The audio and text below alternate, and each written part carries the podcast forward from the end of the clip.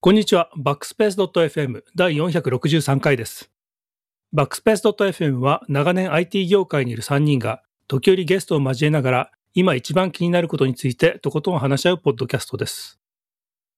えー昨日の夜ですね、えっ、と、 Zoom で飲み会やってまして、えっ、と、僕が1993年ぐらいからやってた、あの Mac ユーザーという雑誌の編集者だとか、えーその時のあのライターさんだとかが集まって、十数人集まって、えっ、と、僕の、えー新たな門出を祝っていただくという、そういう大変ありがたいイベントがありましてですね。えーまあ、あの、僕らの知ってるえー人だと、おいくぼけいさんとかも、えー来てて、で、その時にね、えー、おいくぼさんと最、最後に海外で一緒になったのが、2000、2000年かな ?2001 年かな？えーのニューヨークなんですけれども、その時に、えっ、と、と360度動画じゃなくて当時は静止画を一緒に撮った話とかしたら、そのその当時の写真とか送ってきてもらって、ええーその部屋の中とかね、エンパイアステートビルとか、とバッツインタワー、あのワールドトレードセンターなくなってしまった、であそこから撮ったやつとか非常に貴重なものが出たんで、それを、えーなんとかしたいね、みたいな話をしてました。松尾です。えっ、と、今日はですね、えーちょっと多分もうあの、ネタバレとかなんでもなくて、あの、あれなんで、先に言っときますと、僕はあの、iPhone 14 Pro Max が手に入っておりませんので、もう、あの、ただただ指を加えて、松尾さんにどやられるのを耐える時間が、だなと思って今日はもう、最おとなしくしようと最初から拾思っててい。るドリキンです。よろしくお願いします。はい。え、西川善でございます。あのー今日の話にも出てくると思うんですけど、今ね、東京ゲームショウが、えー実地開催としては、一般の人が入る実地開催、東京ゲームショウとしては、3年ぶりになるんですかね。2020、21なかったわけだから、まあ、間を取ると約3年、まあ、行ってる人もいるんじゃないかなと思いますけれども、えーまあ今日は多分、その、この話は出てこないと思うんで、今言っちゃいますけど、あの、ソニーさんは一体何をやってるんですか？東京ゲームショウですよね。で、来年 PSVR2 発売すると。で、今 PS5 がね、値上げもするって言ってるし、今本当一番盛り上げなきゃいけないのに、ソニーが不参加っていう、この状態、ね、海外からの取材もいっぱい来てるのに、あの、これは、ちょっとね、考えていただきたい。せっかくこう PS5 とか応援したいのに、ね、これはちょっとびっくりしましたね。で、代わりに、まあ、今日お話に出てくると思うんですけども、まあ、VR とか PC とかスマートフォンとかね、そっちの方の勢力がちょっと大きかったかな、みたいな。まあ、そんな感じでございます。はい。まあ、メインのお話が始まってからということで。はい。はい。はい。ということで、えっ、と、今日はですね、あの、僕もちょっと先週一週間お休みいただいてしまったんで、あの、ちょっと段取りを忘れ、一週間ですでに忘れている感じになりますが、あの、えーゲスト会ということで、なんと、あの、テクノエッジ編集長の一等斎さんをお迎えしての、えービッグゲスト会に、えーなります。あの、iPhone 発売直後というのもあり、いろいろ話が盛り上がりそうですが、あの、伊藤斎さん、簡単に自己紹介お願いします。ネット大丈夫ですか？直前にネットがって言って、そう。もしかしたら、ダイイングメッセージみたいな。バイオハザードのドキュメントみたいにね、かゆうまで終わっちゃうやつね。出落ちでもしかして終わってしまったかもしれない。大丈夫か。切れてしまったかもしれませんね。ストーハじゃあちょっとーとか言ってね。はい。ちょっとその間にはい番組に対するフィードバックは、ハッシュタグバックスペース FM でツイートするか、YouTube にてコメントしてください。この番組はフェンリル株式会社の提供でお届けしております。フェンリルではこれまで400社600本以上のアプリを開発しており、App Store 1位となったものやダウンロード数100万本以上のアプリも多数開発しています。iOS、Android アプリなど、モバイルアプリ開発の依頼はフェンリルまでお願いします。また、バックスペースマガジンという月額有料サービスも行っています。こちらではバックスペースマガジン限定コンテンツや定例オフ会、YouTube ライブ特典など、えーバックスペースをより楽しめるコンテンツをたくさん用意しています。我々の活動の支援にもなりますので、まだ入会されてない方はぜひ検討をお願いします。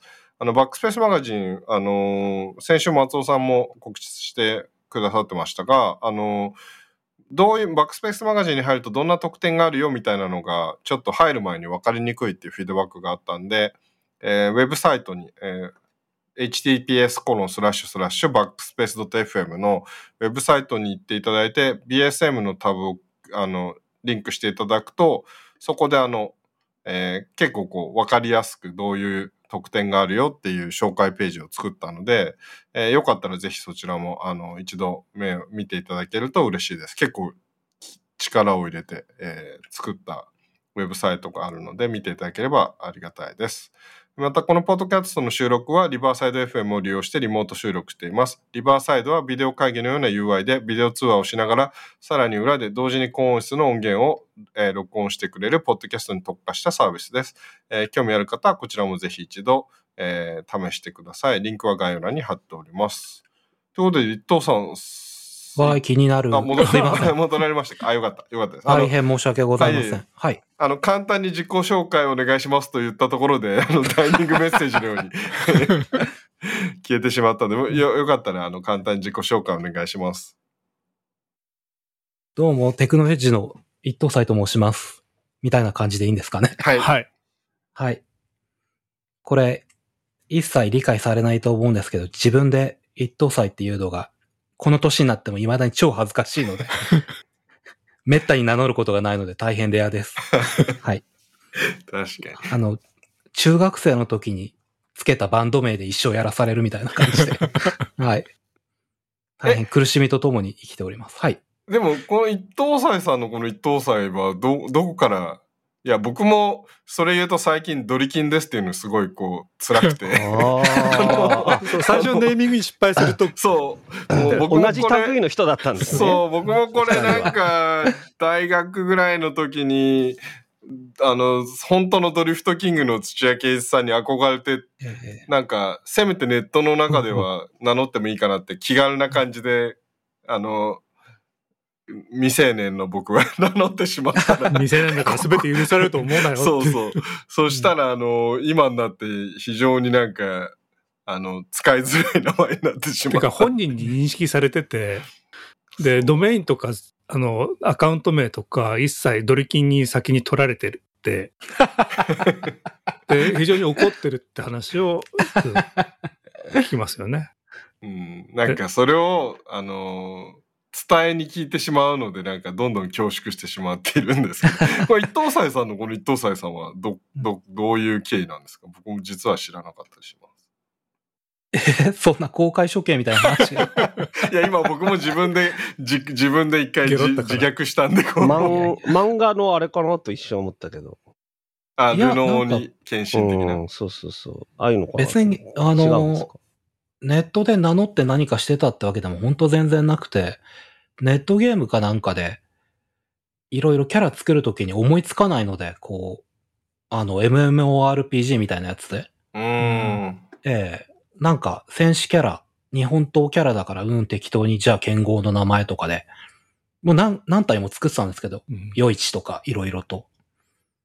で、ネトゲの知り合いとやり取りするときに、メールアドレス本名バレしたくないなと思って適当に作ってて、で、それを汚れてもいいメールアドレスつうか、何にでも使ってたんですよ、雑に。うん。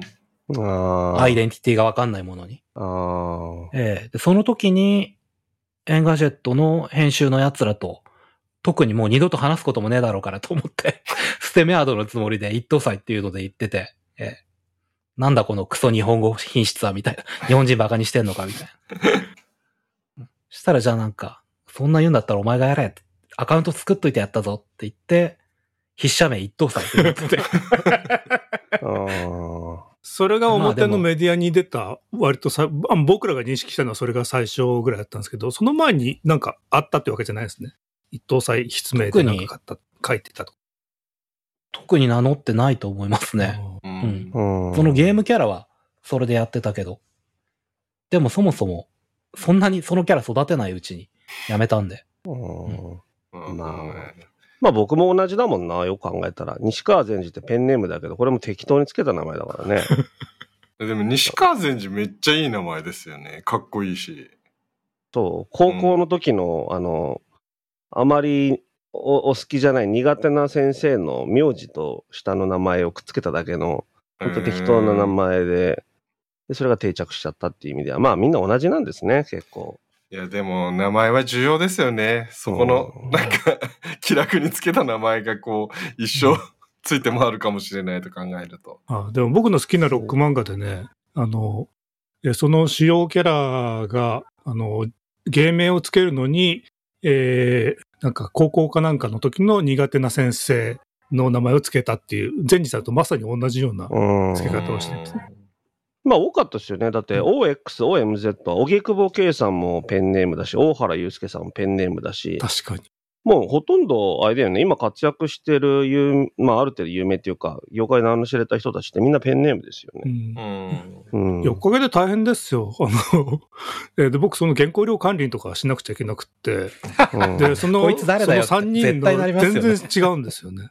うんうんだってあれだもんね、あの、荻窪さんと僕本名似てますね。そう、ほぼ同じ。ほとんど、ほとんど同じ名前なんでね、本名が。え 確かに、今はね、芸能人の人とかもなんかみんなガンガン本名でやるみたいなスタイルうん結構定着してるけど、昔はね、芸名とかペンネームとか絶対ありましたもんね。僕はだからあれですよ、あの、ほら、高校生からデビューしてるから、その高校に見バレしないように、そうそうそう。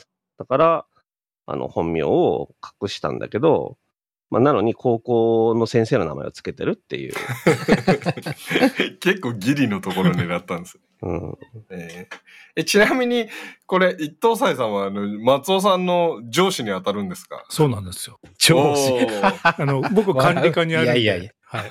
いやいやいやいやいやでしかも僕、ペッペーじゃないですか。まだ入って、え半月しか経ってないんで。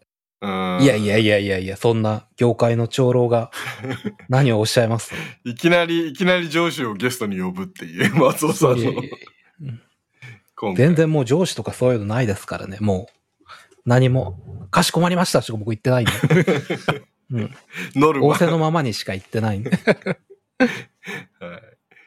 という、あの、まあ、今日はという、ということで、あの、あの、4人で、えー、ワイワイ、ワイワイ話していきたいけど、今日辛いな。あ、じゃあ、じゃああ、あの、ドイキンがね、あの、あんまりその話をしたくないらしいんで、うんまず TGS やの話からしましょうか。どうぞどうぞ。ああの今日は、のオープニングの、あの、えこれ始まる前にちょっとその TGS の話が出てたんで、あのね、あの前回僕とゼニさんと二人会の時に、あの TGS の話も出てたんですけれども、まあその時僕も行きたいって話してたじゃないですか。で、でも行けなかったんですよね。で、まあなんで行けなかったというと、昨日が、えっ、と iPhone 14の発売日で、あの、僕その手続きをしなくちゃいけなくて、木曜日行けばよかったの？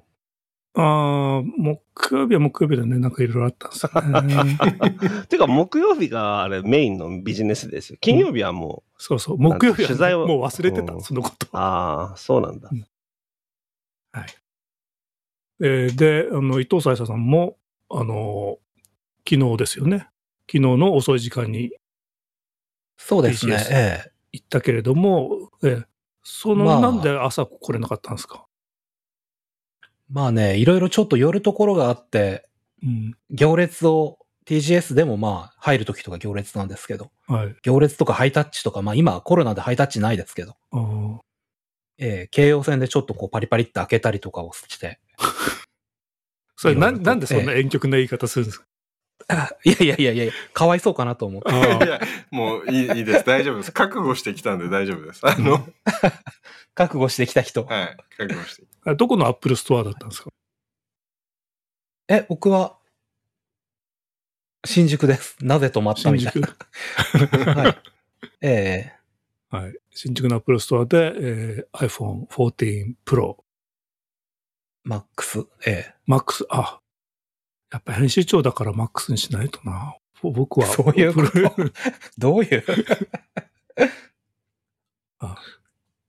というわけで、まあ、あの、このメンバー、まあ、今日のメンバーの半分は iPhone 14ということで。で、僕、いたかもかゆくもない、あの、ひょうひょうとした面してるのがいいでしょ？うん。いや、僕は今日、善治さんが僕の心のオアシスだから。ああ、そそううそううそそうそう。うんあの、今日に限ってはもう全治派閥で 行こうと思います。あの、テクノエッジ派閥と、あの、西川全治派閥で。うん。なるほど。はい。あ、でもほら、昨日の時点では初日手に入るかもって話してたじゃない。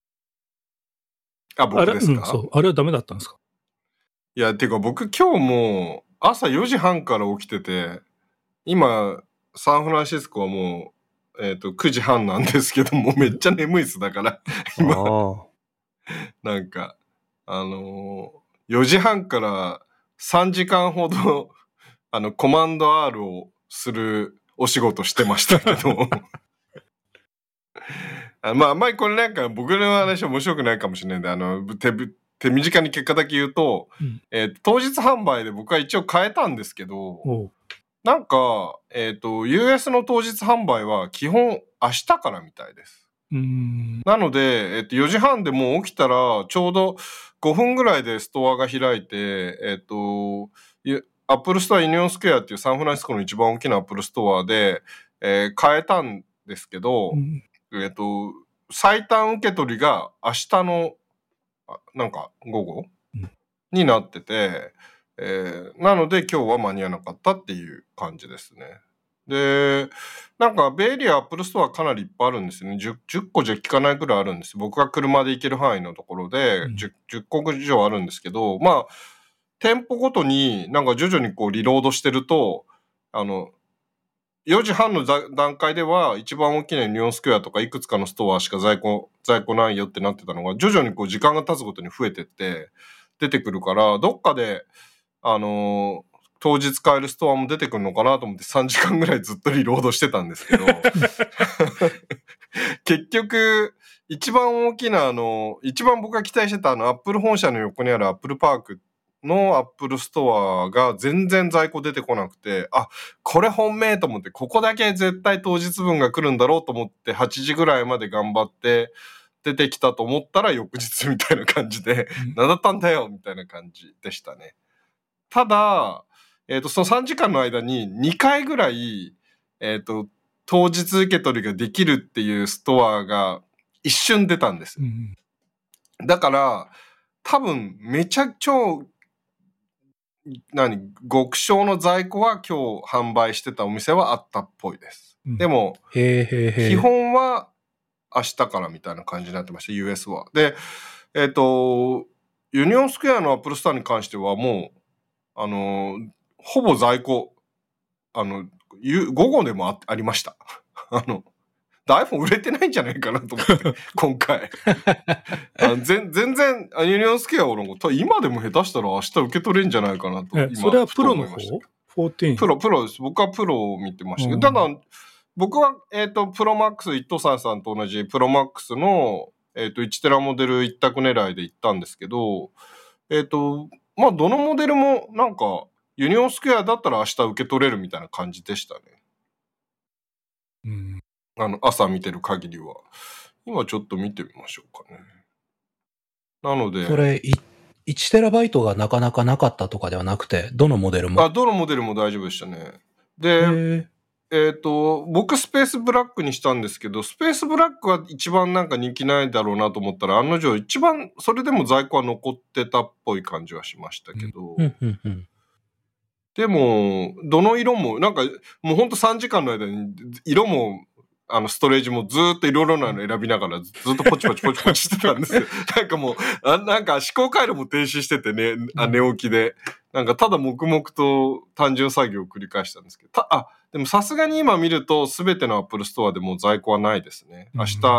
だやっぱり早起きした甲斐は一応あったみたいです。結局買ったってことなのまあ、一応変えたってことです。ただ今は持ってないよってだけです。ああ、なんだそれは。あの、ここで見せびらかしたかったけれども、それができないよっていうことですね。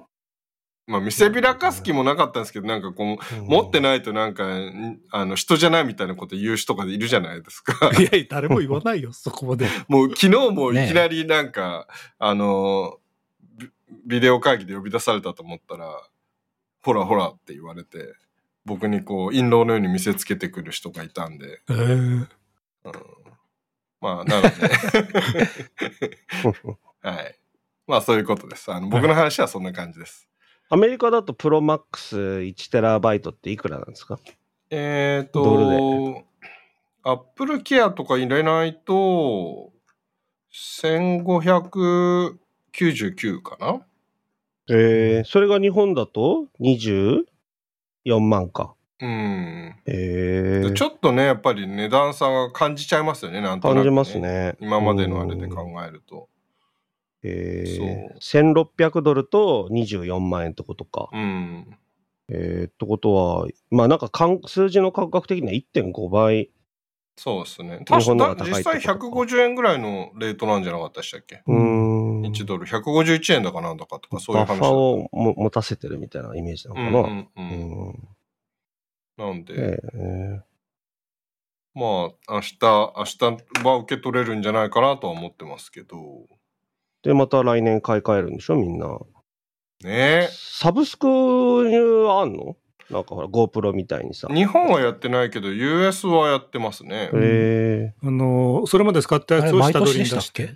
やるんです。そう。日本でもまあ実質、キャリアがやってるようなもんですよね。確かに、うん確かああ、なんか残価設定クレジットみたいな、なんか車みたいなことやってるよね。そうそうそう。そうそうそう。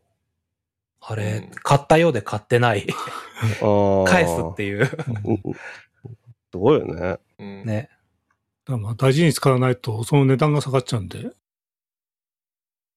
そう。トレードインがね、全治さんトラウマのトレードインは、えっ、と、13プロだと、13プロマックスだと720ドルで下取ってくれるんですよ。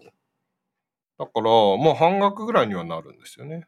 だからまあ毎年買い替えていくのは、それはそれで結構作戦としてはありかなとは思ってはいるんですけど。まあ常に新しいの持っておきたいっていう人はね。僕僕の場合はって感じですね。うん、うん確かに。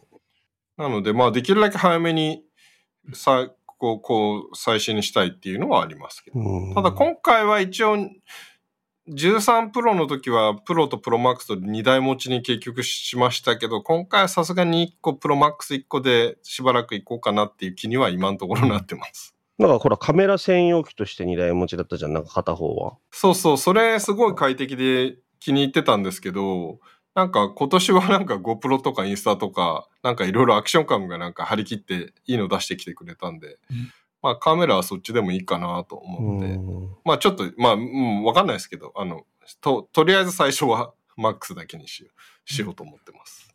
アクションモードめっちゃいいですよ。あ、本当ですか、うんあの、クロップすごいされちゃう。試しました、もう。あ、あ、すいません。本当すいません。間違えました。ごめんなさい。あの、松尾さんに言ったつもあ、りでした。いや、僕は全然いいですよね。カメラすら撮ってないですよ。ああそうなんアクですションモードっカメラ機能一度も使ってない、まだ。すごいクロップされちゃうみたいなのがこう話題になってたけど、実際にはそんなことないんですか？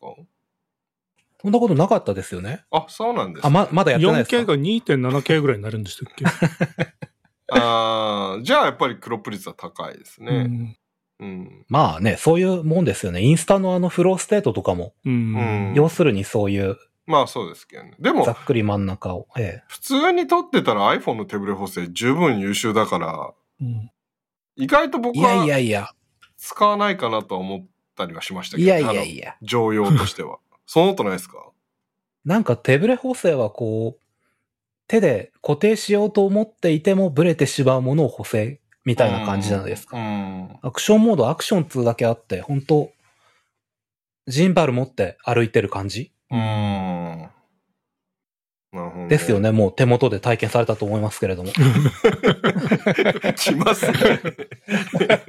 傷口に塩を。塗 り明日、込む塗り込明む。日、あ早速試します。うんはい。そうそう。いや、楽しみですよね。だカメラは本当にちょっと、あのーまあ僕も半分カメラと思って買ってるから。でもほら、アトリキンは、あの、GoPro 11、ヒーロー11ブラックはい。と、あれは DJI の方はあるんですか？DJI は、えっ、と、注文はしました。ああの、発表と同時に。ただ、まだ来てはいなあ。い。レビューが来た、レビュー機が来たわけじゃないのね。ほら、DJI の松尾さん知ってるでしょあの DJI の。ああ、厳しい、厳しい感じ、我々に対して。そうそうそう。なんかキラキラしてない人はダメですよ。みたいに言われて。そうそう、あの、あなたインフルエンスないでしょ。わかりやすいそうそうそう。わかりやすい。そう、あの、日本のね、うん恨み節ですよ、未だに。すごいね。だから、DJI すごい嫌いだったんですよ、最近までは うん。でもなんか出してくるものが、まあ、なんかどうし、いいから、しょうがなく最近、うん。好きいやいや好きになってきましたけど、いやいや好きってすごい名言ですね。いやいや好きになってきました、本当に。GoPro 11はあれは何？あの、あれのサンプルなのあれも。あれはレビュー用に送っていただきましああ。た。うん。あれは買わないんですか？どれですか ?GoPro 11は。あ、いや、そう、でもなんだかんだ、だから、まあ GoPro 11でもらっちゃったんで、うん。買わなくてもいい。ああ、そうサンプルってそういうことね。サンプルっていうかはいはいレビュー機。はい。ああ、なるほどなるうほど。ん。なので、まあ、でも毎年なんだかんだ気づいたら2個とかになってたりするんですけど、うん。まあね。まあカメラはいくらあっても困んないですからね。そうですね。本当そう、そうです。あの、気分によって変えたい日があるんで、あの、今日は、今日は iPhone 撮ろうかな、みたいな感じ、今日は GoPro で行こうかな、みたいな感じなんで、僕も、あの、楽しんでます。いや、いいですよ。iPhone の話してください。松尾さんと伊藤さんさん。いやいやいや。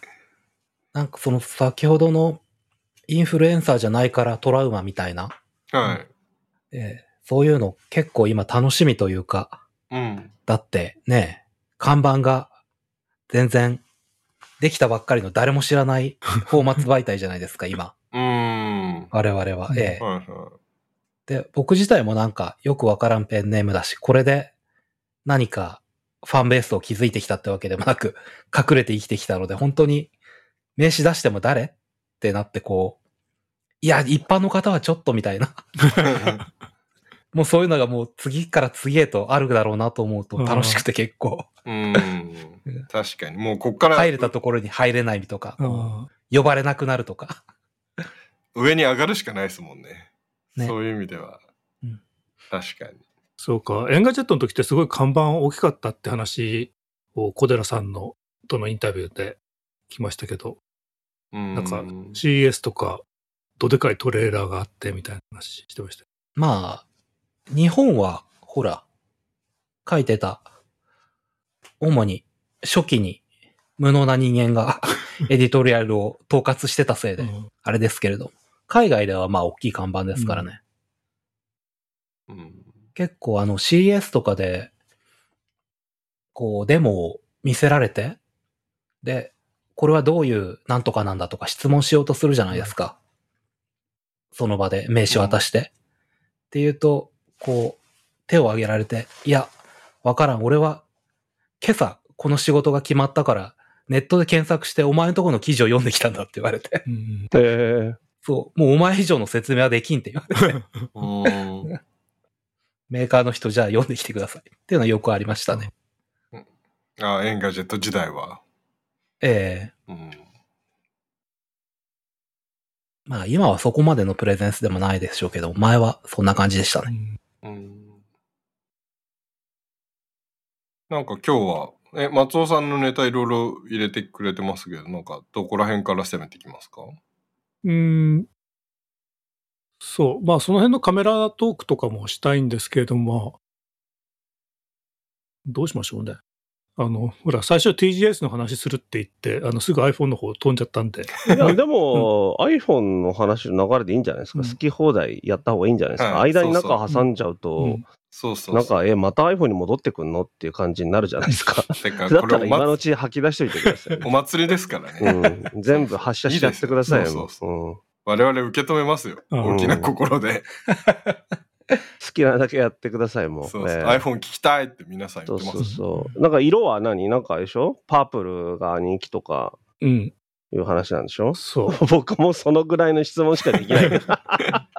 興味のなさが。興味もないし、まあ、あのもちろんあれですよ。もらえればもう、あの、毎日のように使えますけど、うん。はい。まあ、アップルさんもね、アップルさんもなかなかこう、キラキラ、キラキラ要素を僕、求めて相くるから。当キラキラしてると思うんですけどね。あの、確かにね。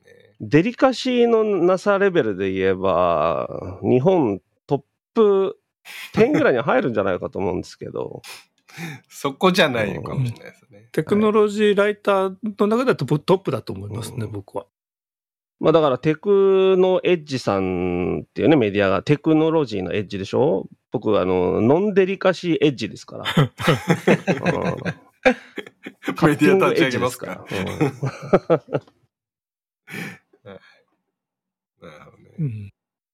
で、でじゃあ iPhone14 うん14紫は Pro。どうなんですか？紫は。紫む単に紫って言っちゃダメですよ。これディープパープルっていうちゃんとした名前があるじゃなですか。ないるほど。はいはい。これね。はい。これそんなディープかな？そんなディープではないんですね、これはね。うん。何を、どこがディープなのかよくわかんないです。ただ薄角いですよね角度によって、あの、ふ深みが出たり、そうでなかったりするっていう。ははは、アップル好きな人が言いそう。うん 薄くないっすか？ディープじゃないっすよね。これこれ思いライト出してます？はいしてま、ますすしてます。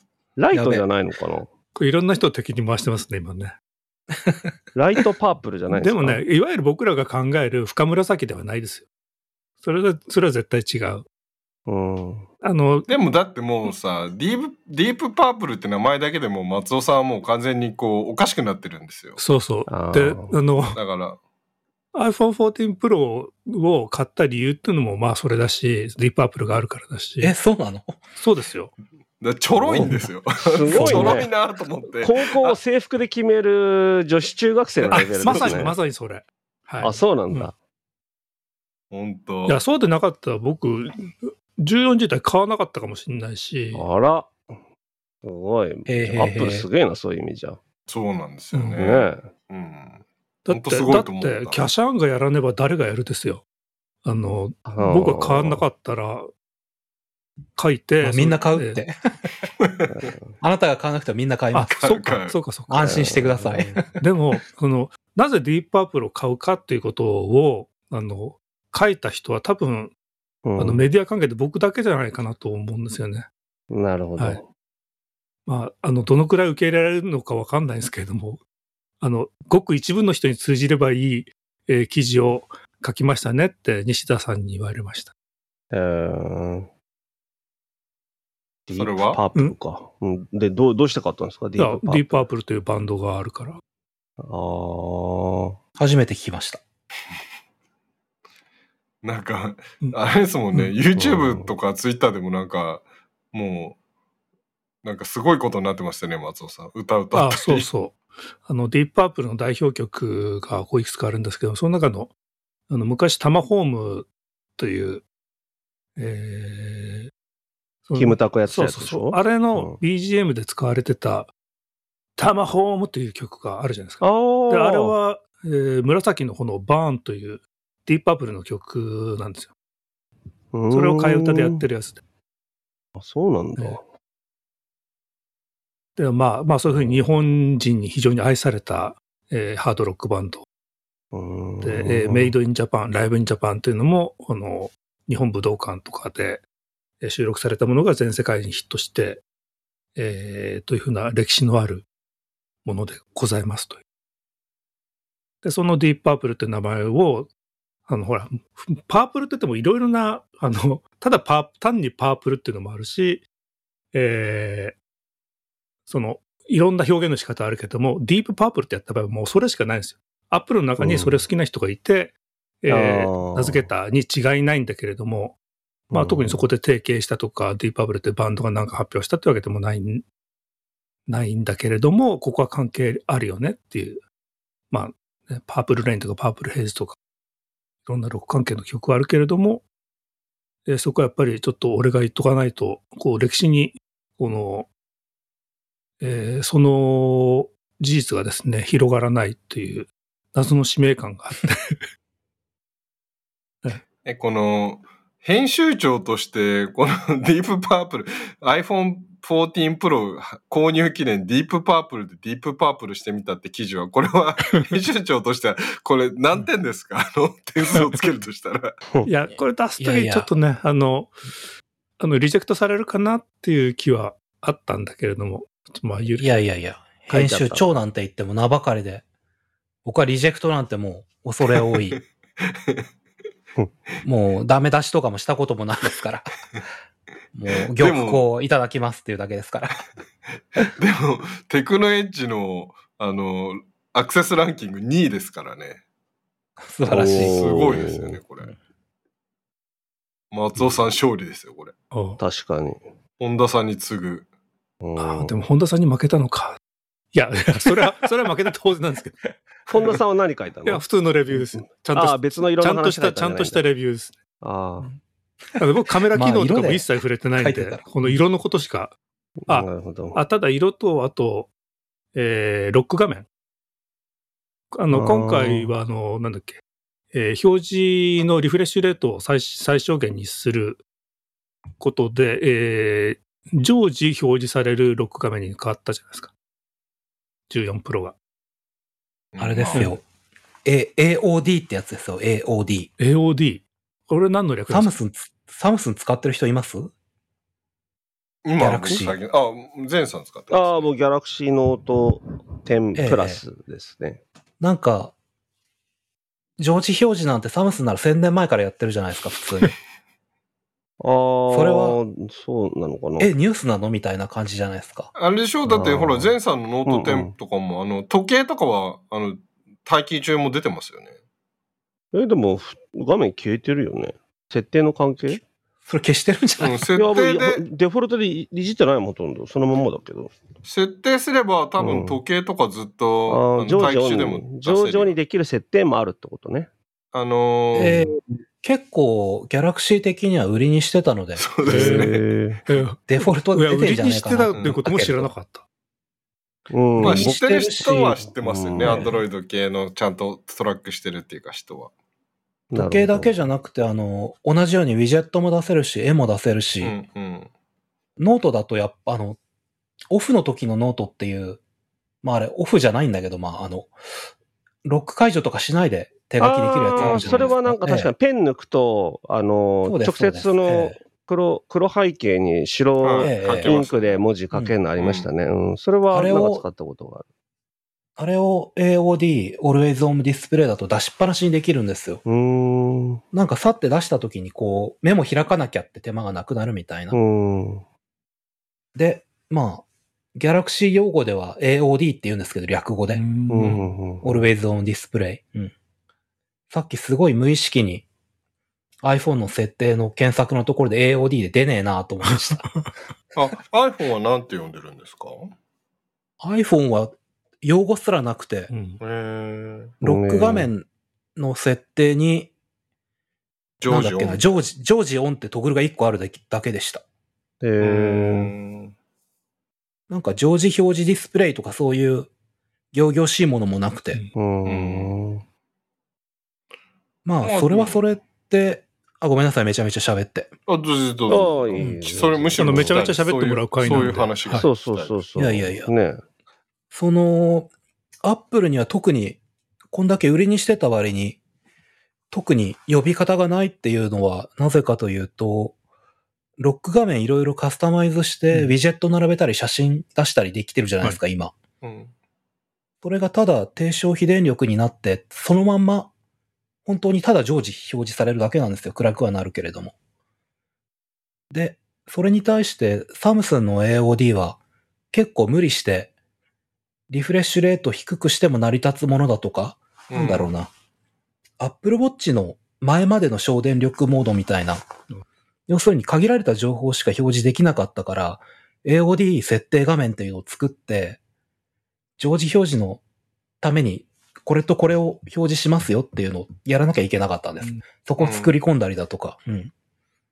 Apple はまあ、JustWorks というか、ロック画面に欲しい情報を出しといたら本当にそれが常に出るっていう。うん。なので、何々の設定というのすらいらない。ただ常時表示するかしないか。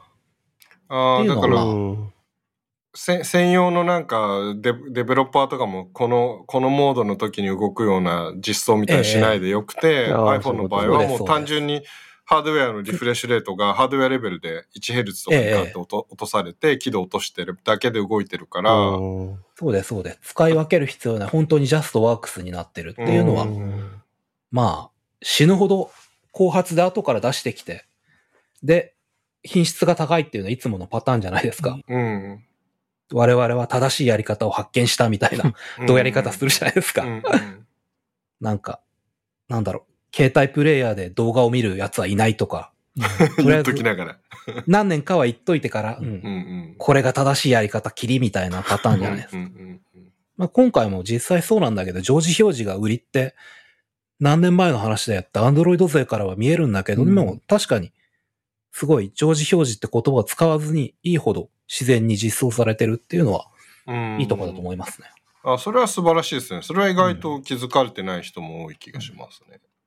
なんか、持ち上げました、ちゃんと。うん ね、なんか、ギャラクシーだったらもう、前からできてるよってただ言うわけ、言うのじゃなくて、やっぱりちゃんと後発なりの改善点があったってことなんですね。まあ、素晴らしいですね。全部そうですよね。片方しか使ってないと、え、今更常時表示とか、うん。大抵、うん。こなれてないうちに、我先にやるメーカーとそうじゃないところがあるから、うん。え、今更その話とかあるじゃないですか。まあ、本当に今更なこともあるんだけど、なんか、リフレッシュレート、プロ120になったのって、ごくごく最近じゃないですか。うん iPhone だと。うん。うん。それはもう1000年くらい前からやっとけよって話なんですけど。まあでも、アップルには常に後出しじゃんけんする理由があるっていうところが強みなんえですよね。えええ。うん。それは後わかる気がします。後出しなして負けるってとこもすごい たくさんありますから、ねうん後出しじゃんけんに負ける会社結構あるじゃないですか。うんうんうんうん。そう考えると、後出しでさらにすごいいいものを作るパターンがあって、今回それだなと思いました。なんか後出しじゃんけんで負けるパターンってなんか、もう後出しじゃんけんっていうか、周りがやっちゃってるから自分たちもやらなきゃいけないって追い詰められてるパターンが多い感じが確かに、ええしますけど。まあ、アップルはそこが違うんですかね。うんうん。うん。後出しした上になんで前に出した方が受けたのか一切分かってないパターンとかよくあるじゃないですか。う。うんん。確かに。嬉しくなっちゃいますね、見てると。うん。あーこの、このアップルのこの逆転劇みたいな感じなところがうん。気持ちいいですね。うん確かにね。そこまで見えてわかると。あでさすがうんって時もあるし、ダメな時もあるし。そうそう。今回のロック画面でいいなと思ったのが、えっ、と、ポートレート写真をこうロック画面にあの置けるじゃないですか。ええあの、まあ自分の家族だったり、えーええ好きなアーティストだったり。で、それがあの一番上の方にある時計の表示よりも顔が前に来るような設定になるんですよね。はいはい、ポートレート、ね。そうそう。うん。で、あれも、あれが多分タイミングがすごい合わせてると思うんだけど、えーそのポートレートの切り抜き、人物の切り抜きが今回、あの iOS16 から可能になって、で、それも、えっ、と、ニューラルエンジン今名前違うのかな？ニューラルエンジンの、えー機能を使って、えーできるようになったわけなんだけど、それ、それがあってこその、このロック画面の、えーウィジェット表示、その顔の部分が隠れないような、なってるんで、そこの組み合わせのタイミングとかよく考えてるなと思いました。あれか、あの、時刻表示がだいたいポートレートにすると、これまでカスタマイズもできずに、時間がだいたいあの提供名みたいな感じで、顔面に重なってたのが今回は。いい感じええにちょっと被るみたいな。確かにね。ただ、あれはポートレートモードができた瞬間から切り抜いてたわけですよね。うん。んうん。で今回16でできるようにっていうのは別に、あの、写真長押しでできる、まあ精度は上がりましたけど、それでってことじゃないかな。まあ、前から一応切り分けはしてたわけでう。ん。うん。確かに。まあ、でも長押し一発でできるのはすごい楽しいですよね。うんもう雑、まあ雑コラがあちこちで。これまあこれん iPhone っていうか iOS16 の機能ですけど、あの、これが出た日のタイムラインはひどいもんでしたよね。ひたすらみんな。その、まあ、グルドンっていう我々の、えー、マソドンの SNS の中では、ドリキンがこういろいろな雑コラに対象になって、あの、まあ、僕もそうなんですけれども、まあ、確かにひどいことになってます。これもなんかあるツイッター一方とかにもすごかったですよね。何使ってんだろうみんな。抜くまではそうで。普通に画像エディターに貼ってるんですかね。いや、なんか意外と僕それが難しいなと思いましたね。なんかあのみんなは、まあインスタのストーリーとかに貼ってるみたいなのはありましたけど、まあ今のところこう切り抜いてメッセージに送ったりとか、うん。あの、そのまんま送っ単に背景が抜けてる映像であれしてましたけど、なんかあれを組み合わせて、あの、もっとコラージュするみたいな、それこそ YouTube のサムネとか作るときすごいいいなと思ったんですよ。あの、なんか、それこそ GoPro だけ切り抜くのと自分の切り抜くのとでうん違う背景に、き小綺麗な背景にしちゃったら映えるサムネになるなと思ったんですけど、なんか意外とすそのなんていうんですか、複数の切り抜いたものをミックス、マッシュアップするようなアプリはないなと思って、少なくとも純正ではない。あ、あ、それはね、あの、一応あるんですよ。あ、そうなんですね。うんあの、いろいろ探して、僕もメモ帳とか、えーいろいろ、その写真アプリとか、試してみたんだけど、やっぱりできなくて、うん。えーそれをやろうとすると、キーノートを使う。キーノートまあまさかの。まあそそれはだからやれるけやれるっていうのはソリューションとしてあるけど、うん。なんかそこもで、そこまで立ち上げるのかなっていうのはあるけれども、一応無料でアップルが提供してるもんだから、純正アプリであるじゃないですか。まあでもちょっとういうことか。うん、まあそそなんかできるできないっていうのと、まあちょっとはちょっとそれだとなんか話は飛躍してるかなって気がしてて、まあそれは無料でできるのは知れていいことなんだけど、なんかそこまでのソリューションはこうあのユーザー体験としてのなんていうんですか完成度はそこまでなかったんで、うんうん。なんかちょっ、とそこが使い道難しいなと思いまし当然写真アプリでできるのかと思ったら、意外にも、ね、そうなんですねペース貼り付けないんだ。ペーストできないのに、やっぱり不思議に思いましたね、あれね。うん。た。あれめっちゃ不便だなと思いましたね。だからなんか僕もいっぱいなんかあのお絵かきソフトダウンロードしちゃって、まさかキーノートっていうのはさすがあの思いつかなかったですけど、あの、なんか、昔ながらのピクセルメーターとかそういう、うん。よく使われてるお絵描きソフトとか、あとうんまあ、フォトショップミックスとかそういうのなら大抵、貼り付けられるやつなら。そうなんですよね。僕、僕行き着いたのは、あの、アドビの、なんかアドビエクスプレスっていうまさにそういうサムネとか作るようにええあるじゃないですか。あれに行き着いたんですけど、あれって、アドビ先生の背景切り抜き機能があって、そうそうそう。最初からある。そう、最初からあって、あれうん iOS16 じゃなくてもできたっていうことに気づいてしまう。あれはフォトショップいらないっていう、フォトショップとかフォトショップに類する、えー、アドビ製品がいらないっていうところがポイントだ。そうなんですよね。だから。ある意味その、そんなの前からできたじゃんとか後出しみたいな話で、いや、フォトショー使えばできるじゃんみたいな。うん、でもフォトショー使わなきゃできなかったじゃんっていう話じゃないですか、うんそれは。長押しでできるようになったっていうのが。んんなんかまあ何、どんな機能でもそういうこと言う人はいますけれども、うんなんか、そんなの三脚に立てればできるじゃんみたいな。三脚を不要にしたのがすごいテクノロジーなのにみたいな。うんうん。でもあれは、ええあのリリース日にあれだけタイムラインを世界中バズらせただけでも、うんなんか目的は達成してるというか、さすがだなと思って見てましたけどね、うん僕は。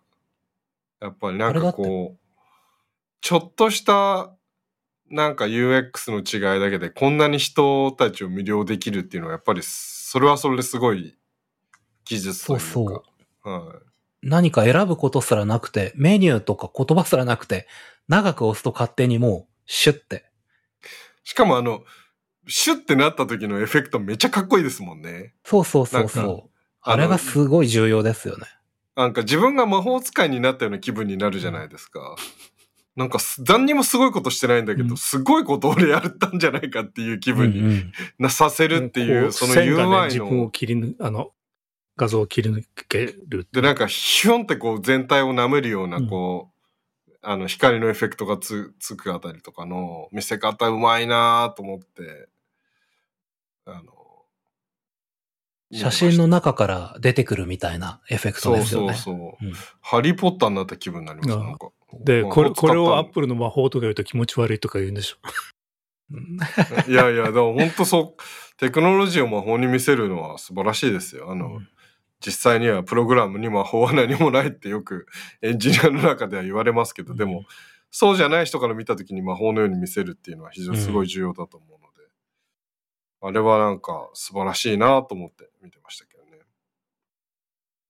まあ、アドビ先生も本当に魔法レベルではありますけどね。うん そうなんですよね。さすがに、べうん。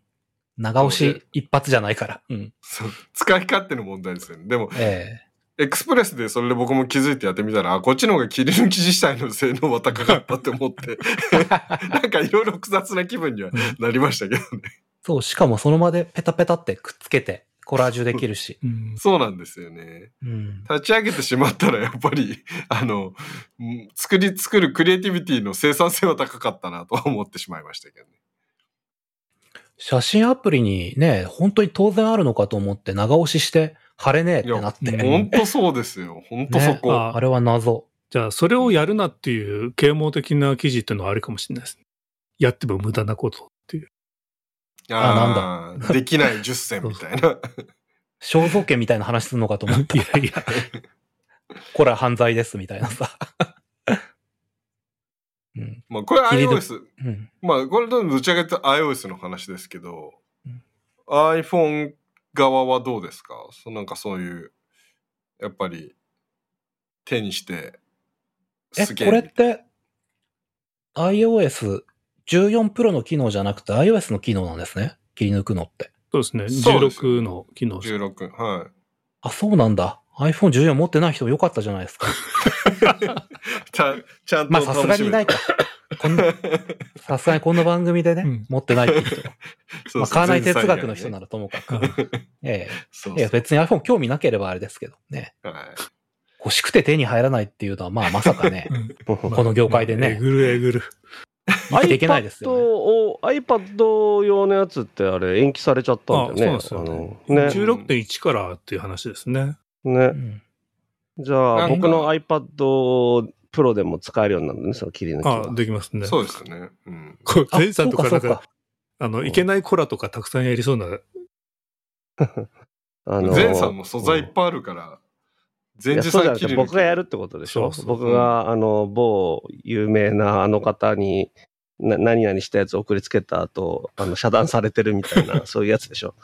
はい、やってしまいそうですよね。はい、気をつけます。そうか、そうか。iPad の OS は iPad どうせ、この後発表するんだから今出さなくてもって話かと思ったら、iOS16 の方の iPad 独自じゃない機能も一緒に遅れてることになってるんですね。うん。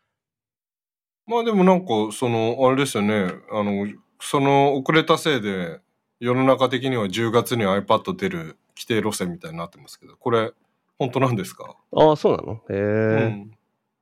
なんか、うんじゃあ M2? M2 来るんじゃないかみたいな。あら、やだ。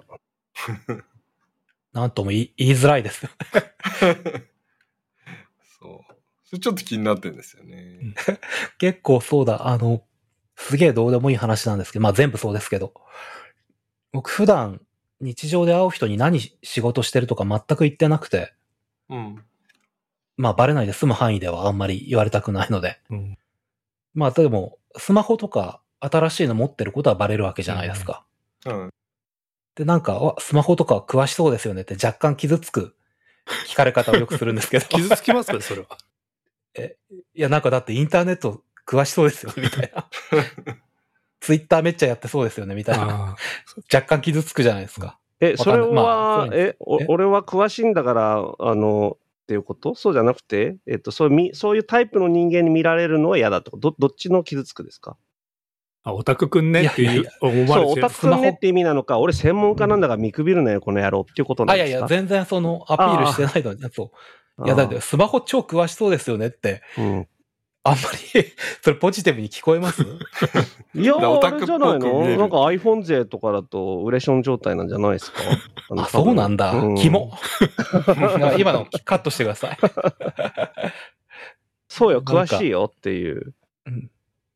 なんかあんまりその素振りを見せないようにしてても、でも、そういう風にまあ仕方なく見えちゃうんですけど、まあ見せないっつっても、なんかエアドロップの使い方とか結構、どうやっちゃ、教えちゃったりするんで、うんそういう風に見られてはいるんですけど、うんそれで面白いのがなんか、あんまり親しくもない人に、神妙な面持ちで、伊藤さんお聞きしたいんですけれど、あ、やばい、名前言っちゃった。あの、iPhone って今年も出るんですかっていう相談が多くて、あ それ結構ギャップを感じますよね。あ。iPhone が出ない年ってのありましたっけ？ね、ほんとそういう話ですよね。えんんなんとも、出るんじゃないですかね。確か。ど、の、なんてお答えしたらいいかってなりませんかあれ。あーそうですね。ーいやうんまあだからまあ iPad もまあ同じように iPad のことも iPad 出るんですかねねって聞かれたら、10月に出るんですかねって言われたら、うーん。出てほしいですよね、みたいな。大人の対応。うん。iPad、でも、でも僕でも、そう、いや、僕が興味あるのは、なんか、うちの奥さんは iPad が欲しいって言ってるから、まあ一応それで待っ、じゃあ待った方がいいんじゃないって言って、うんあれしてるけど、僕自身は、なんか若干今 iPad 卒業モードに、まあこの、いつもある行ったり来たりなんで、あんまり真剣に聞かないでもらってもいいんですけど、大丈夫ですよ。みんな知ってるから。あ、知ってますか？僕は今なんかちょっと、あの、MacBook が、MacBook でいいじゃんモードになっちゃってるんで、そうそう。あの、まああんまりそこはあれなんですけどね。うんえ、なんで？車社会的な話？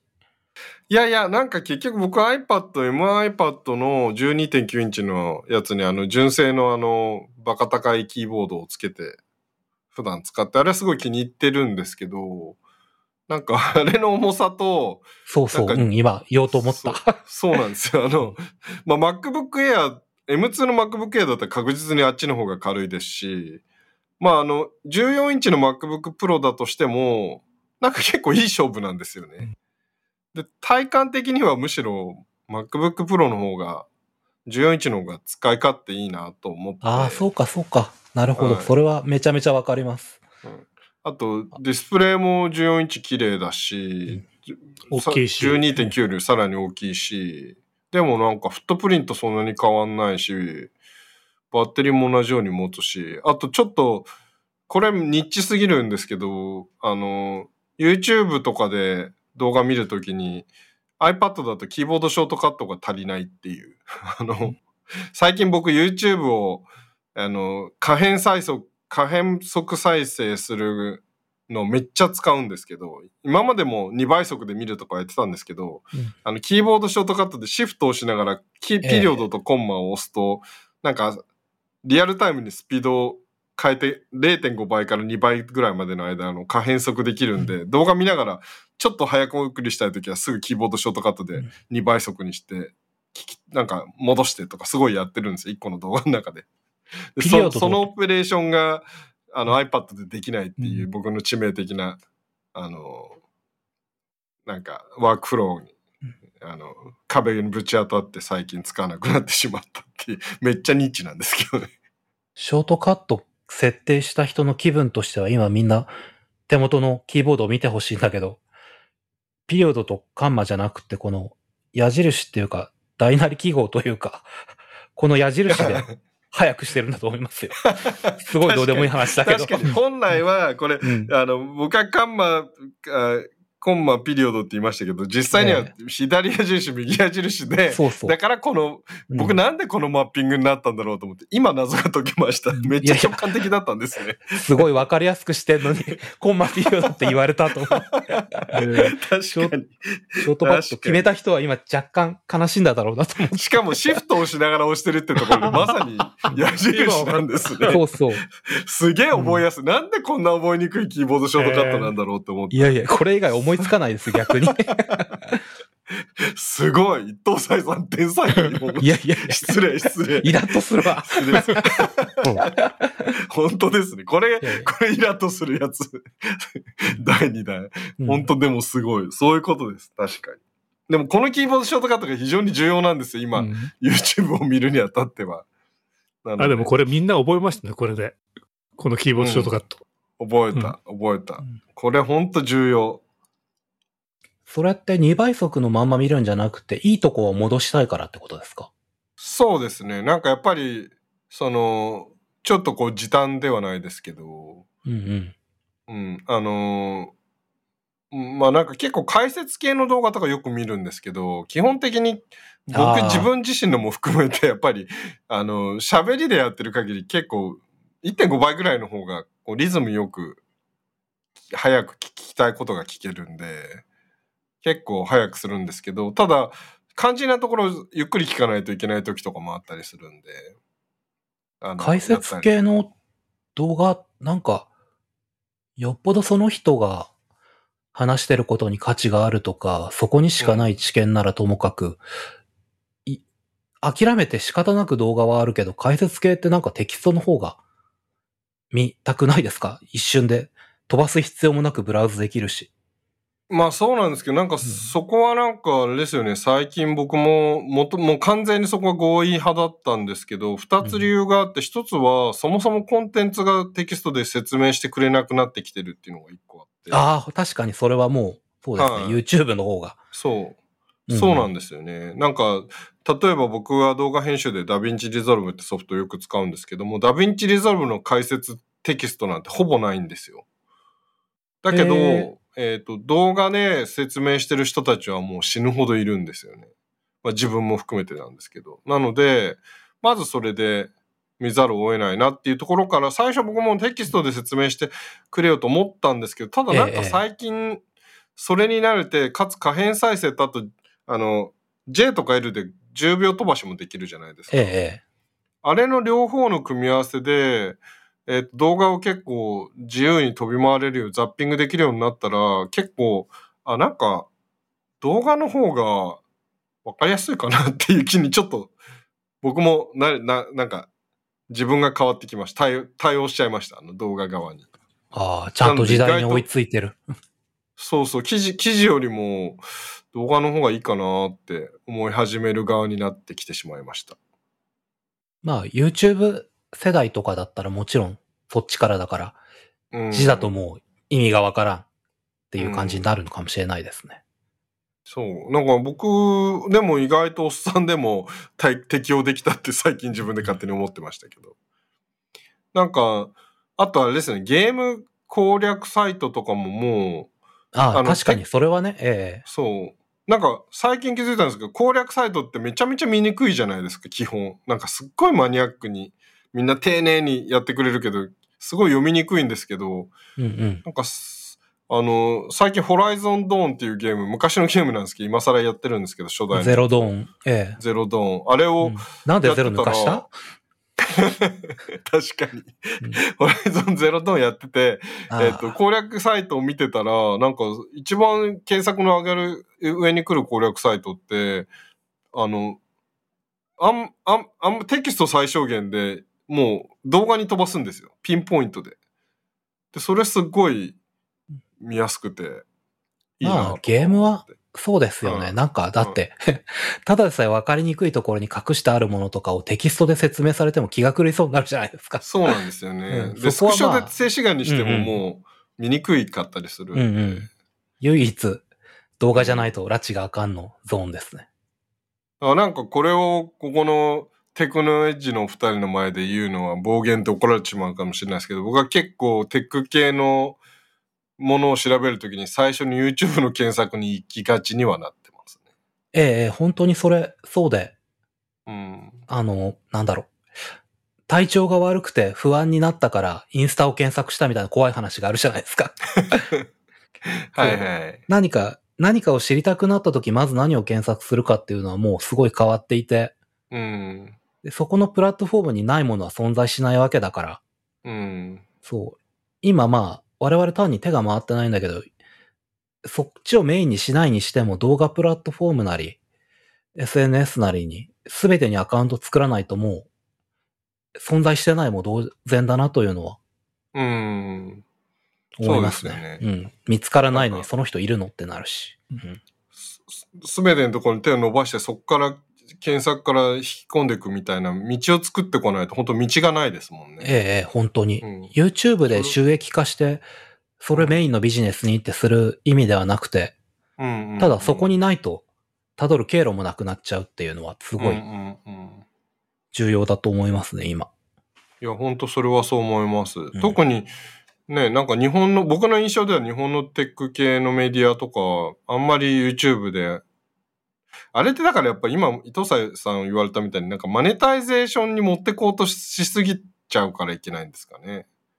なんかあんまりうまくいってないような気もするけど、海外系のやつだとやっぱ結構バージとかもすごいじゃないですか。うんあの、クオリティ高いですけど。ええええ、なんか、そう、エンガジェットの時代から、そう、バージに移っ、バージを作ったというか、一夜にしてエンガジェットの上位、シニア8人が抜けて、うん。バージを立ち上げたっていう時のその首謀者のジョシュアが、トプロスキー、ジョシュア・トプロスキーが、ビデオすごい強くしなきゃダメだって当時にして言ってて、編集。クルーを入れてて、もう、あの、例の CS のでかいトレーラー、はいトレーラーつっても、引っ張れるでかい会議室なんですけど、うん。そこも編集専用部屋も結構あって、テキスト書いてるなんて一番下っ端の 机にぎゅうぎゅうだけど、うん動画編集チームは、ちゃんとまあ当たり前ですけど、それ、部屋がないとできないから、うん収録とかも。うんうん。ってくらい力入れてたので、彼らはすごい意識的にかっこいいの作ってますよね。うんいや、めっちゃクオリティ高いですよね。あの、うん動画のクオリティが、その、なんていうんですか、その、が、なんていうの、絵絵的な？画、画像的なクオリティからすごい高いから。専門家をちゃんと入れてますからね。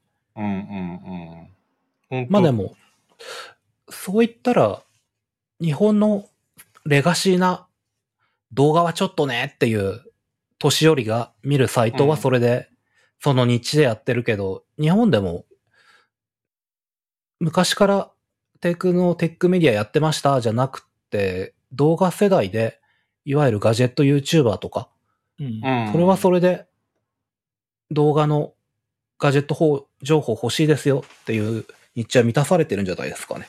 まあ確かに。あだから、うんメディアじゃなくて、そこを YouTuber が満たしちゃってる感じですようんね。うん。うん。それはそう思います。それはそれでも YouTuber はメディアなのでは？まあ確かにね。うん。まあでもなんとなくそのやっぱりバージみたいなやつを勝手に僕の中ではテクノエッジでやってほしい。何の話って感じですけど、突然。ああ、テキストは、テキあ、じゃないや。動画はもちろん今、準備中ですので。いやーすごい。えーでも僕今全然しれっとお話しされてましたけど、バージのなんか成り立ち？成り立ちってそんなすごい話だったんです、ね。僕も知らなかった、それ。うん。あいや、なんか突然出てきて、めちゃくちゃクオリティ高いの突然出てきて、うんなんだろうこれってずっと、ね、たまにバックスペースでも話してましたよね、うん初期の頃ね。バージってなんでこんな急に出てきたんだみたいエンガジェットを読んでても、誰が書いたまでは、まあ僕だって働いてなければ、同僚じゃなければ、うんいちいち見ないけれど、うん記者名まで見てない人からすると、うんな。うん。急に出てきたってなるのか。そうなんですよね。特に US 側のやつはそんなに記者名までは、うんうん。なんか記憶には留めてなかったんで。あれは編集長、三代目編集長のジョシュがいろいろと、まあ、エンガジェットって結構大昔から親がどんどん変わってて、うんうん。でまあいろいろとこう、現場の、まあ特にジョシュアみたいなこう、エンタープライズというか野心的などんどん事業をできる男からすると、生ぬるいっていうもっと、いやいやこんなところに安住してるんじゃないもっとできるぞっていう男にとっては、マネジメントと意見の相違があったんじゃないかなとは想像するんですけれども。もまあ相違がなききゃ独立しないですけども。ゃ。まあそうですよね。ええ。えそれでまあ、ボックスメディアと話して、で、8人かな？シニアの。うん。だから結構そこ面白かった。僕はそもそもその、バージ日本っていうのはなかったし、うんあ、うん。うん。あったとしても任されるとは全くかん、まあ、別の話なので、あれですけれども、誘われる誘われないはないですけど、向こうにしてみたらね、エンガジェットの編集部のうち、新しいところにいい条件で引き抜くけどどうするっていう、社内で話を回される方と回されない人がいたってことじゃないですか。うんうーん。まあ、あるいはエンガジェットに残ることで自分のやりたいことになるったとか、うんまあ、いろいろ悩悩んだ人もいると思いますけどね。うんうーん。ええ意外とそんなの。上が抜けてからチャンスと思う人はいるだろうね。そうそうそう。うん。まあ、上、上がつか、上も下もそんなにはないんですけど、まあ、とはいえ、うん。看板記者をがっつりという感じで。ええそれは、おなんか納得、なんかついに腑に落ちたっていう気はしますけど。うん、まあ、今10そんなすごい年、話だ。10年目ですけど。そうなってから10年なんだ。ね、2002 2011年ファウンデッドって今ちょうど見てたら。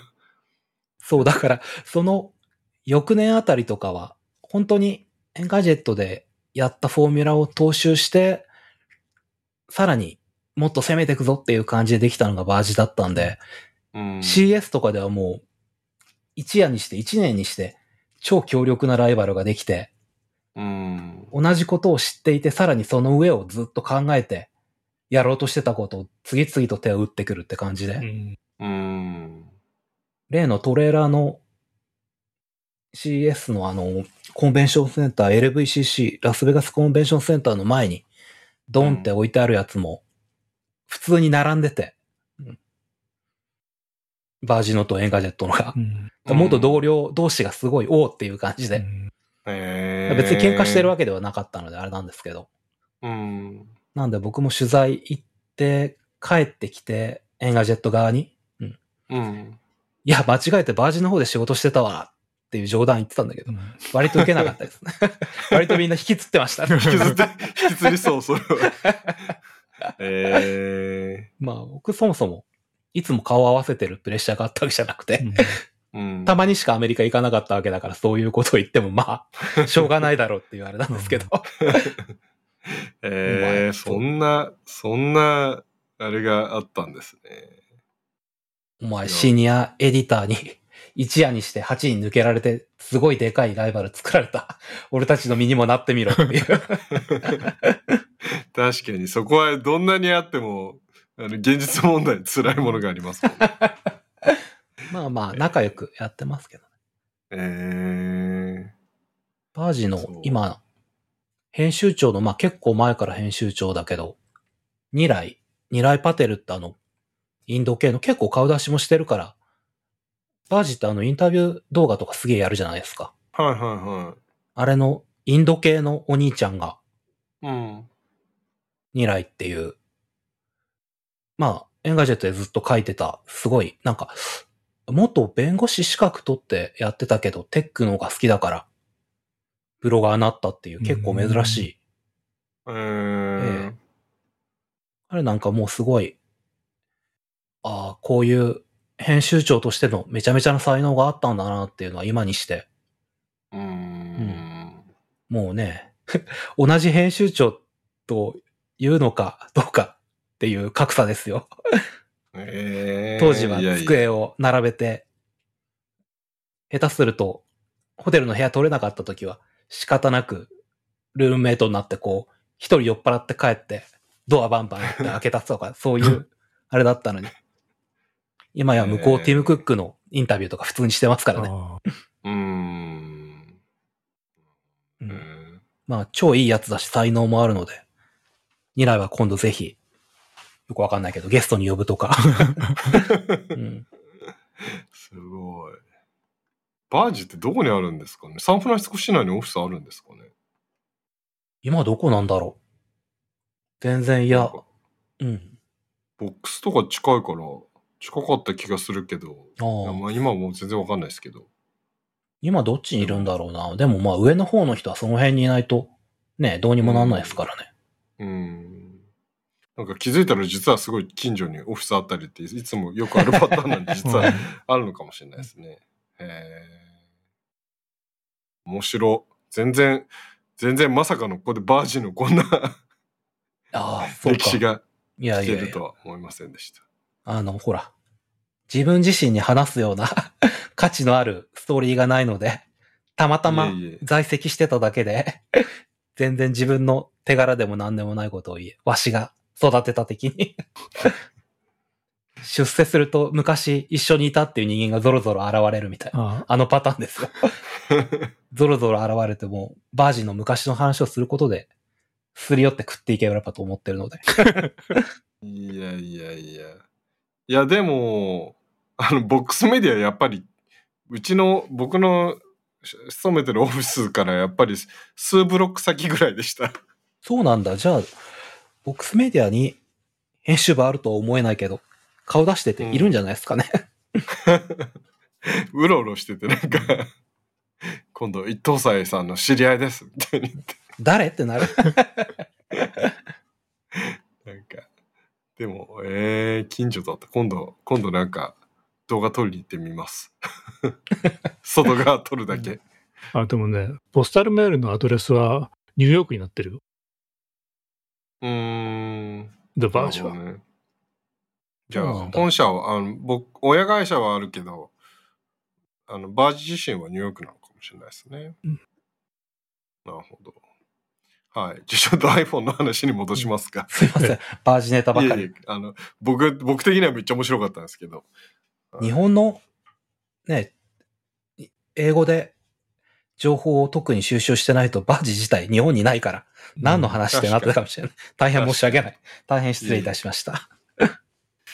あ、いやでもあの、バージって、あの、ソニーのほら、プレイステーション5あったじゃないですか。ええ。うん。あれが、あの、発売前に、一番初めに、まあ、あの、すっぱん抜いたというか、まあ、実際にはやらせ記事なんだけど、あの、まあ、PS5 はこんなのになるっていう記事を出したのはバージだったんですよ。で、あれ、うん。えー日本のメディアがバージをさ、あの読んで PS5 のが出るらしいぞっていう、まあ、当時はプレイステーション5って名前もなかったけど、次世代プレイステーションって名前だったけど、あの時に僕らメディアはソニーに、あ、あの次世代プレステ出すんだったら、あの発表出すんだったら、情報くださいってみんな言ったんですよ。で、ソニーの広報が、まあ、SI、まあ、当時は SC だったかもしれないけど、あれがまあ反応したのは、いや、あそこはあれ、これはあのバージ専用ですと。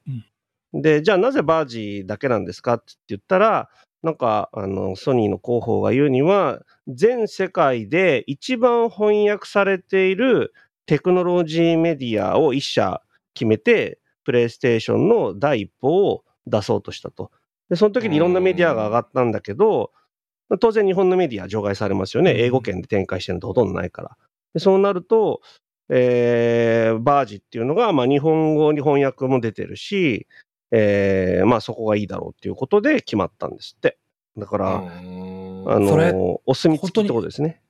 本当にバージですか？ブルームバーグえバージですよねだよね、確かね。え、ワイヤードとかじゃなくて？あ、バージだったよね。あれあ、そっか、ワイヤードな気がする、それ。え、ワイヤードだった、うんえ、勘違い？なんかまあ、最近はその、ローンチの時に、これは失礼しました。あれ？でもいえいえいえ、PS5 の時そうじゃなかったっけ？これは失礼。いえいえ、一つメディアを選んで、そこだけにすごい深いストーリーを教えてっていうのはやりますね。う。うんん確かに、エクスクルーシブ、ディープルック、ディーパールックアットプレイステーションとかいうのあるけど、ワワイヤードで。すいません、バージだったという話にして、綺麗に進めた方がよかったですね。いやいや。いや、でも事実え、でもワイヤードだったっけ？ワイヤードだったこれ失礼しました。あ、そう。あ、じゃあこれ失礼しました。はい。カットしといて。でもまあ、まあ理由と、理由は同じ、正しい、まあそうですねうん。とか、バージって日本語の翻訳記事ってほとんど出てないのか。にあ日本のカウンターパートないって、ないっていうか、翻訳は全然出てこない。翻訳記事も出てないのか。あ、じゃあ、ワイヤードの方だったか。これ失礼しました。はい。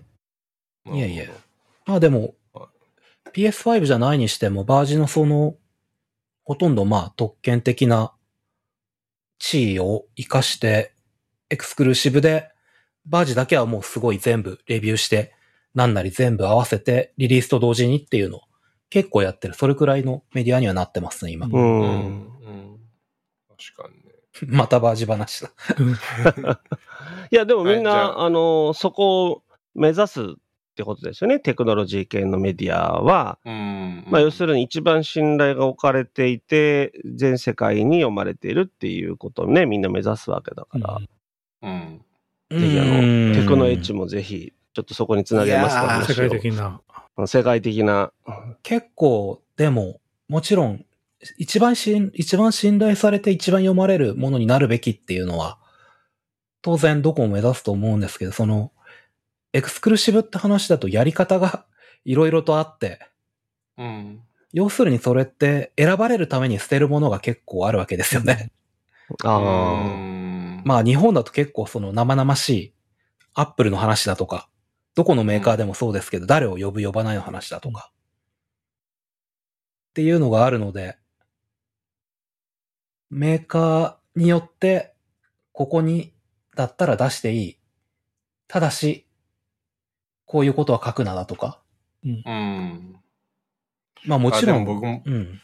僕もちょっとそれに、その話この間某所でやっぱり聞いちゃったから、善治さんはティアは無理って思いました。今僕が どういうこと？遠回しに行ってんのにティア1とか言う。生々しいってわざわざ言及を避けてるのに。はい、皆さん。すいません。デリカシーなかった。あの、この、この番組でティア1っていうのは割とうん普通に出る言葉なんで、そうそうそうそう。いやいやいや、そんなもんはないですよ。ティアなんてものはないですよ。皆さん、言ねっときますよ。うん。はい。俗称ですよ。そんな。作り上げられた。作り上げられたね。そう。あいつはティアいくつだからなんとかみたいな。そんなものはございません。はい。その時々、広報としての仕事してるだけです。誰だよ、お前は、みたいな。だからそう、善治さんは、そう、なんかやっぱり、失え、失えない、失えうものがない。ものを選べないと思ったなとは思いましたけどね。え、どういうこと？僕はだから、あのーなんていうの、こうもうちょっと、こう、空気を読むようになれば、呼ばれるかもしれない。そうそうそうそうそう空気を読むように、うんっていうかもうちょっとっていうか、かなり空気を読むようにならないと いけないんじゃないかなっていう意味で、無理なんじゃないかなよくあの、ソニーとかは僕呼んでくれるよね。わざわざ飛行機代まで出して。あああ、だから、ね。やっぱ、その逆、逆評価してあげないといけないんじゃないですか、ね。そういう意味では。そうそう、本当に、だから、目指すなら、そこですよね。その、忖度して、へいへい何でもやらせていただきます。ありがとうございます。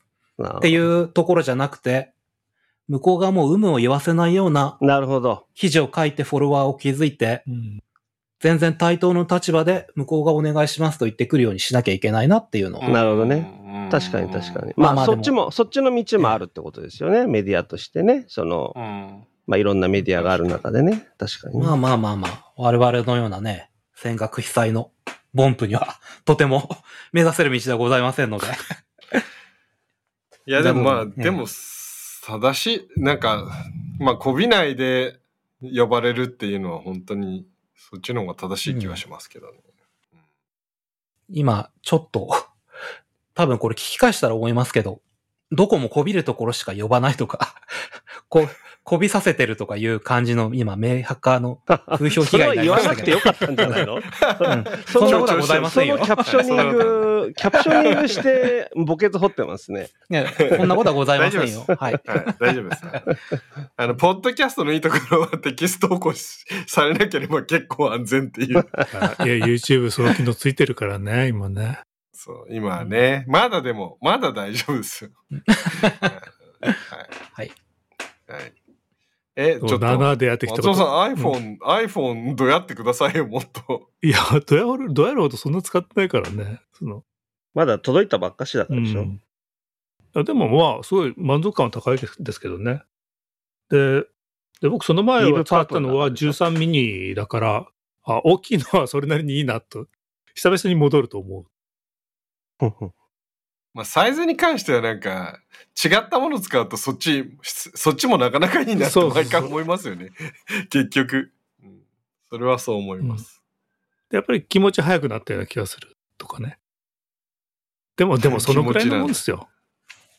あの、インスタ360使った時の、あの、これまでと圧倒的に違うなと思うような、そんな、そんな違いではないですよね。うーん。14プロ？14プロ。14プロ。うん。うん僕は結構感動できるポイントがあるんじゃないかなと期待して明日も待ってますけどね。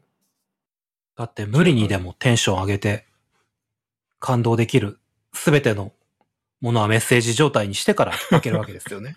何そのユーミン的な？いやいや、涙を流しながら、ここがありがたいっていうふうに。うんまあでもそのさっきの Always On、まあ名前はもうそんな風には言ってないって話はありましたけど、そういうところだけでも全然、その、やっぱり iPhone って、まあ革新的なものを求めて、それがなくなったなくなったっていう見方もあるけど、本当にもう生活必需品でひたすらもう毎日身につけるものになった以上、なんかその地道な一つの改善がめちゃくちゃそのちょっとずつちょっとずつ日々の積み重ねによっての便利さをめちゃめちゃ上げるっていう意味では、Always On なんて本当に期待する機能の一つですし、そうですね。。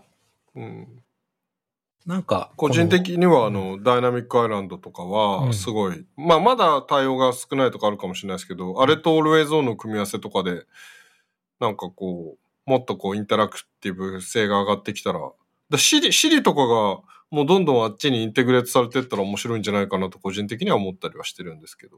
アイランドの方に？はい、アイランドの方に。あれ？でも今、アイランドまだ違うんでしたっけ？あ、もう僕もだからアイランドは全然触れてないので、ままたそこが一番僕は個人的には。今やってみたらまだ下にもにょもにょ出てました。ねあそこに出る、まあ、で結局、あれを全部の機種が搭載しないと難しいってことなのかもしれないです。うん。でも、でも、これ、いや、いいい、すごいいいアイデアだし、面白いっていうのもあるし、いいんですけど、たの、すごい楽しみでもあるし、新しいから。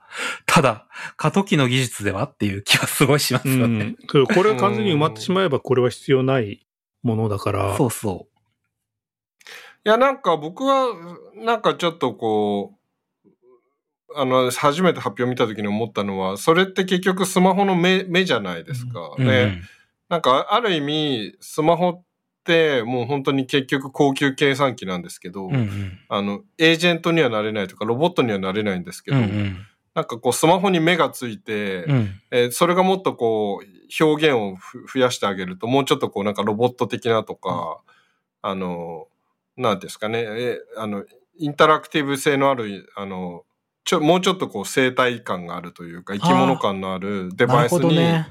進化していく UI のなんかこうきっかけになるんじゃないかなっていうすごい妄想があの発表を見た瞬間にバーって自分の中で湧いたので。なるほど。目ってその、ただカメラで外を見るって意味じゃなくて、キャラクターには目がないとダメみたいな意味の。そうそうそう。なんか、急にハローみたいな、あの、は、うんうんはハローじゃない、ああの、あの、なんだっけ、2001年宇宙の旅のあの、春9000。ハロー。それは春春ハロハロじゃない方。は、ハローでもいいんですけど、ハローはガンダムハローもそうなんですけど、うんガロの、ガンダムのハローもそうなんですけど、あの、あれ、もう、もう一個何でしたっけ？春9000。春？そっちの。うん。春、春、うん春とかもそうですけど、あの目があるだけでう、ん目があるだけで急にコンピューターがこう、怖いものになったじゃないですか。あれは怖い方に持ってはいはいったんですけ。ど。赤いレンズがね。ううんんそう。でも iPhone に目がついたおかげで Siri がもうちょっとこう、実体化した生き物に持っていけるんじゃないかなと思う思うの。なんかそのダイナミックアイランドってすごいそこがこうくるくる変わることでこう表情が変わるみたいな感じになるんじゃないかなと思って、うんそっちを期待してはいるんですよね。それは面白いですね。確かに、ここのところ、なんか仮になんかの技術でこのデッドスペースがなくなったとしても、多分この部分に表示しするっていうのは変えないと思うんですよね。うんそうそうそうなんですよ。だからエそこピアができた後もね。うん。仮にレンズがなくなってあそこなくなっても意味がある UI として残せたら無理やり作る全部ソフトウェアで実現したっていいわけうんうんうん。で本当はいらないけどここにあるっていう。そうそう。で、動画再生するときだけ本当に消しちゃうみたい、目つぶるみたいにしうんうて、んやるっていう風にしても、UI としてはそのメタファー残すぐらいのポテンシャルあるんじゃないかなとは思ってるんですよね。それは面白いですね。確かに。うん。うん。なんかこう、対話感が生まれるじゃないですか。うんうんあの、シリのあの、下からモニモニの虹色みたいなの出てきても、うんうんなんか全然こいつに、こいつに頼んでもなんか、あの、そのままブラックホールに吸収されちゃうのは 俺のメッセージみたいな感じになるんですけど、あれがもうちょっとこう、キョロキョロみたいな感じになって、くるとすごいこう、良くなる気がするんで、なんか早くそれは使いたいなと思う。うんうん。うんなんか納得させるようなものを作って出てほしいですね。うん。まあ今のところ、あの、出てるのはブロック崩しみたいなゲームだけ、そのパッドみたいなやつ。でもなんかあの、音声再生してるときは分離してなんかこうエコライザーのちっちゃいのが出てきたりとか、なんかマルチタスクがそこであの切り替えれるようにアイコン出たりとかするわけでしょ？うん。なんかね、見たことないんだよね、あれだけでも劇的にね。ちゃんと動いてるの見たことない。それはまだ使ってない多分多分使そう時間がない問題。うん。うんいや、なんかあそこに、あの、マルチタスクするためのアイコン1個増えただけで、結構スマホの操作感って、急に2つのアプリを同時に行き来できやすくなるんで、夢が広がるなとか、いろいろ妄想してるんですけど、明日、明日の自分を。結構。僕は使いこなせる自信があるみたいな、そういうよくわかんない。あはいうん僕がダイナミックアイランドを一番うまく使えるんだっていうやつです。そうそうそう、そう、それやりたいんですよね。本当にそう思って。なんか、今、開発者がいろいろ、いろんなところで API の仕様を読んで、ここで何がとか、うん。うん。あれ、いいですよね。ウィジェットよりよっぽど、なんか、ウィジェットは未だに、アップルのウィジェットだろうが、アンドロイドのウィジェットだろうが、正直使いこなせてる感がなくて、毎回 iOS16 になっても、よし、今回はウィジェット頑張るぞって 毎回思って、なんか、一生懸命ず、全部こうウィジェット舐めて、なんかいい方法ないかなと思うんですけど、結局、僕のアイデアでは使いこなせないみたいに、こう、毎回打ちひしがれるんですけど。ウィジェットもなんか、楽しくなって、まあ実際使ってはいるし、うん。便利ではあるんだけど、でもどれくらいの人が意識的に自分で置いたり、入れ替えたりしてるかっていうと、本当めちゃめちゃ低いパーセンテージなんじゃないかなって気はしますね。ですよねうん